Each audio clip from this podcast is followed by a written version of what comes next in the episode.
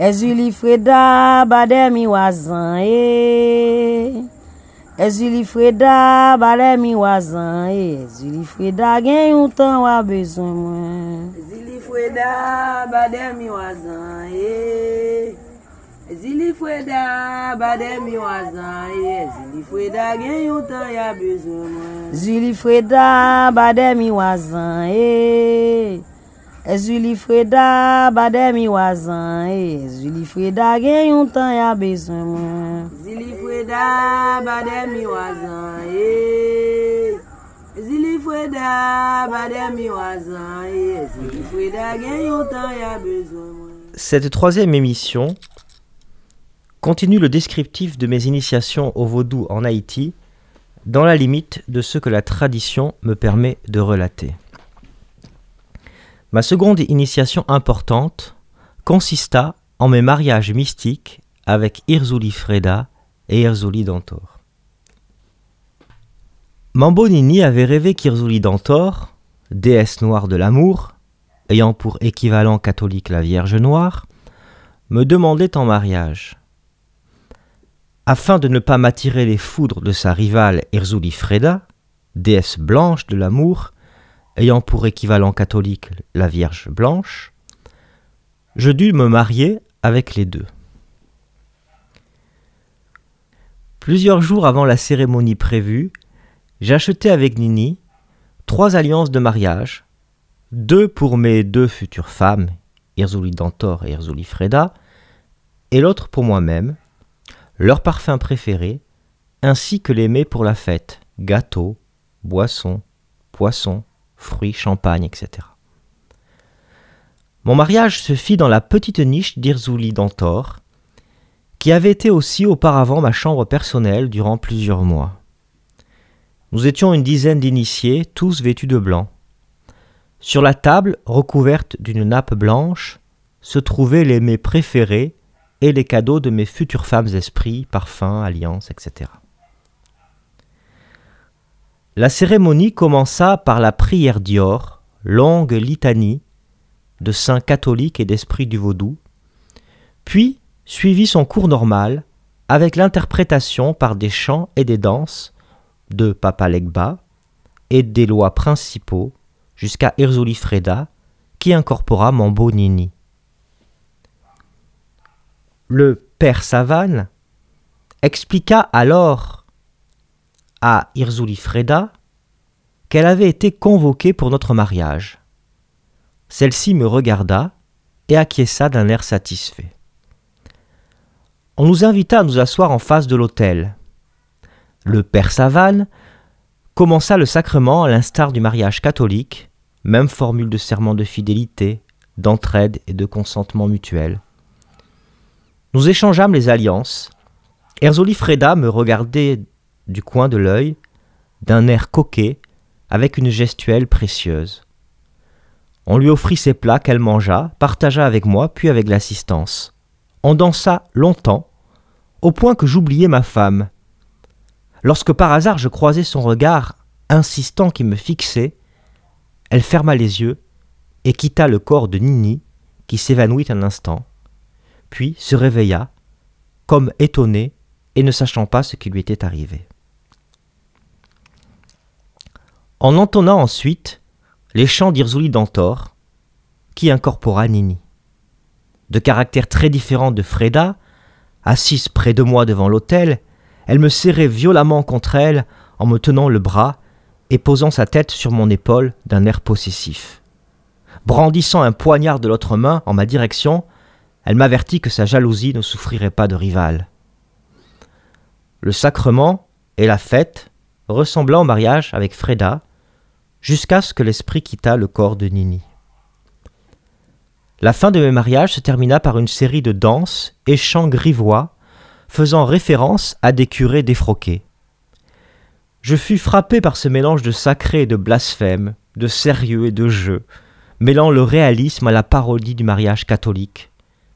Cependant, toutes ces catégories propres au langage, notamment français, fractionnant la réalité, ne me paraissaient pas justes, ces cérémonies, malgré ces apparents contrastes, semblaient vécues pleinement et sans contradiction par les initiés.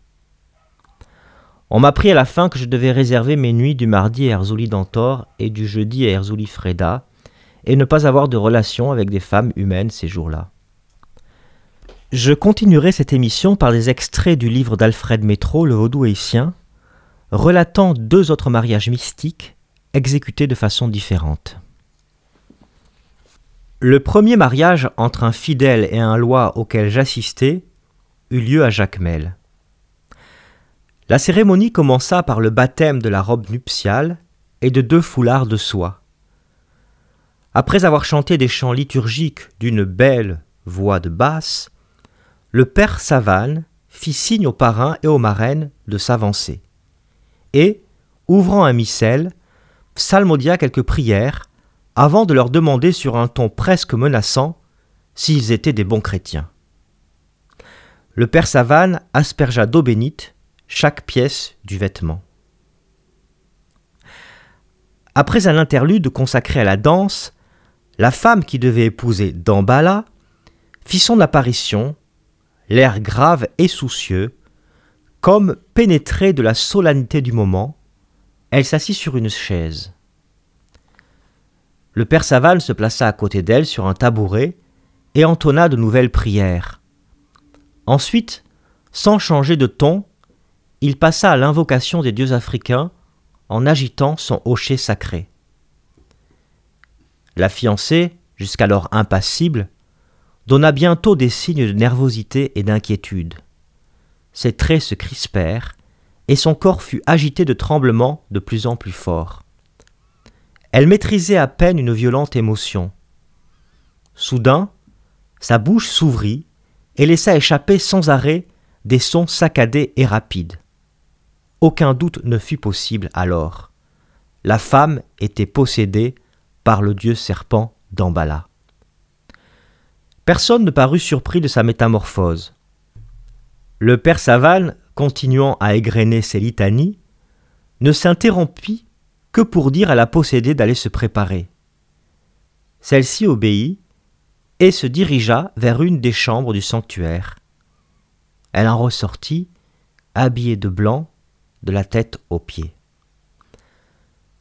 Comme Dambala est en fait un loi muet, ce fut au parrain que le père Savane demanda s'il acceptait d'épouser la demoiselle. Il posa la même question à la fiancée et passa à son doigt deux anneaux, celui de son mari et le sien. Il donna ensuite la lecture de l'acte de mariage. Les témoins furent invités à apposer leur signature au bas de l'acte. La mariée, s'exprimant par signes, demanda qu'on lui servît à manger. On la conduisit près d'un petit tas de farine dans lequel était planté un œuf. Elle s'agenouilla et fut immédiatement recouverte d'un drap. Lorsqu'elle eut gobé l'œuf, on fit passer sous le drap du riz au lait et d'autres mets tous blancs. Chacun des plats dont elle avait goûté était immédiatement enlevé et posé sur l'autel. Le repas terminé, la mariée, toujours possédée par Dambala, fit trois libations d'eau devant les tambours, et alla ensuite serrer les deux mains de chaque invité. Soudain, sans que rien ne vînt manifester le changement, elle fut abandonnée par son invisible mari et possédée par Irzouli. Devenue le cheval de cette déesse, elle minaudait tant et plus, et se frottait avec effronterie contre les jeunes gens à qui elle donnait de longs baisers. La possession d'Erzuli finit aussi brusquement qu'elle avait commencé. La mariée, calme et sérieuse, alla remettre ses vêtements de ville. La fête se termina par la série de danses en l'honneur des principales divinités de Guinée. Le second mariage auquel je fus confié fut celui d'une autre demoiselle.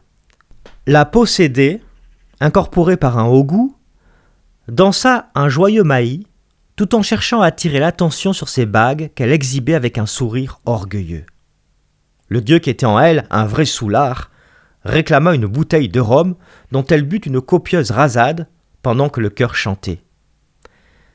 La jeune femme continua à danser, mais ne tarda pas à être saisi par Tijan d'Antor, dont l'incarnation fut assez brève.